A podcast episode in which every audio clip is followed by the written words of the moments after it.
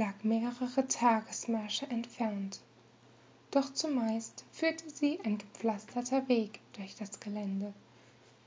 Irgendwann fragte Chico, wer ist eigentlich dein Arbeitgeber?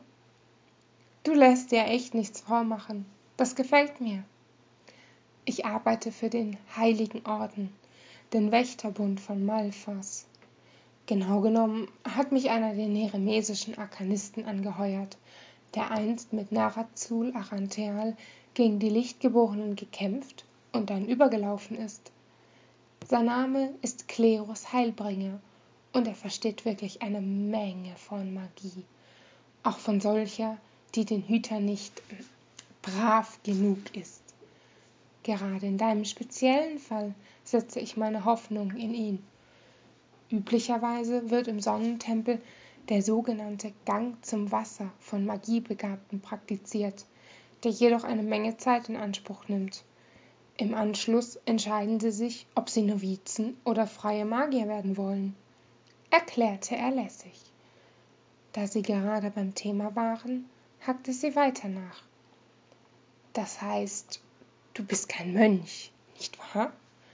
Ein schallendes Lachen erklang von Seiten Otas.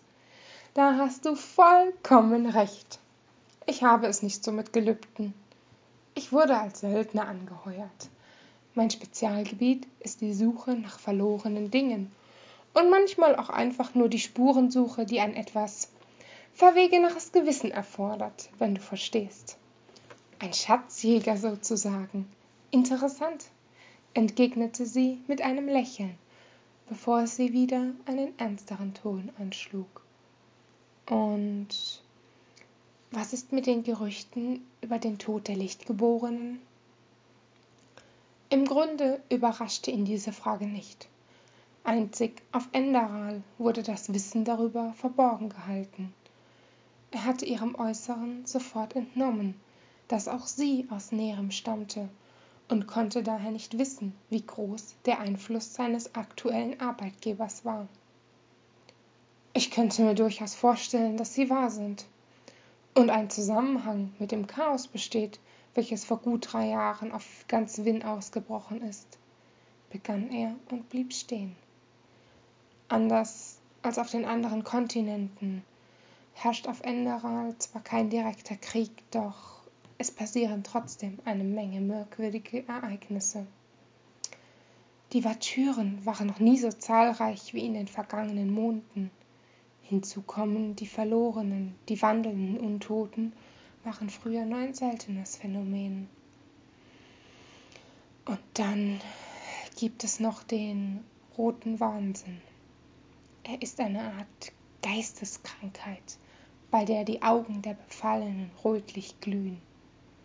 Zumindest halte ich das für naheliegend. Und es wäre schon ein wenig des Zufalls zu viel, meinst du nicht? Ich habe die Lichtgeborenen zwar ohnehin nur für Scheingötter gehalten, bessere Könige. Ein langes Leben kann durchaus durch mächtige Magie gegeben sein. Aber das ist meine bescheidene Meinung. Das Volk dagegen überlässt das Denken lieber dem Orden.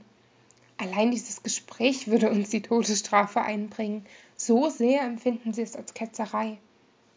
Keine Sorge, du kannst mir vertrauen. Erwähne es nur nicht, sobald wir Arg erreicht haben.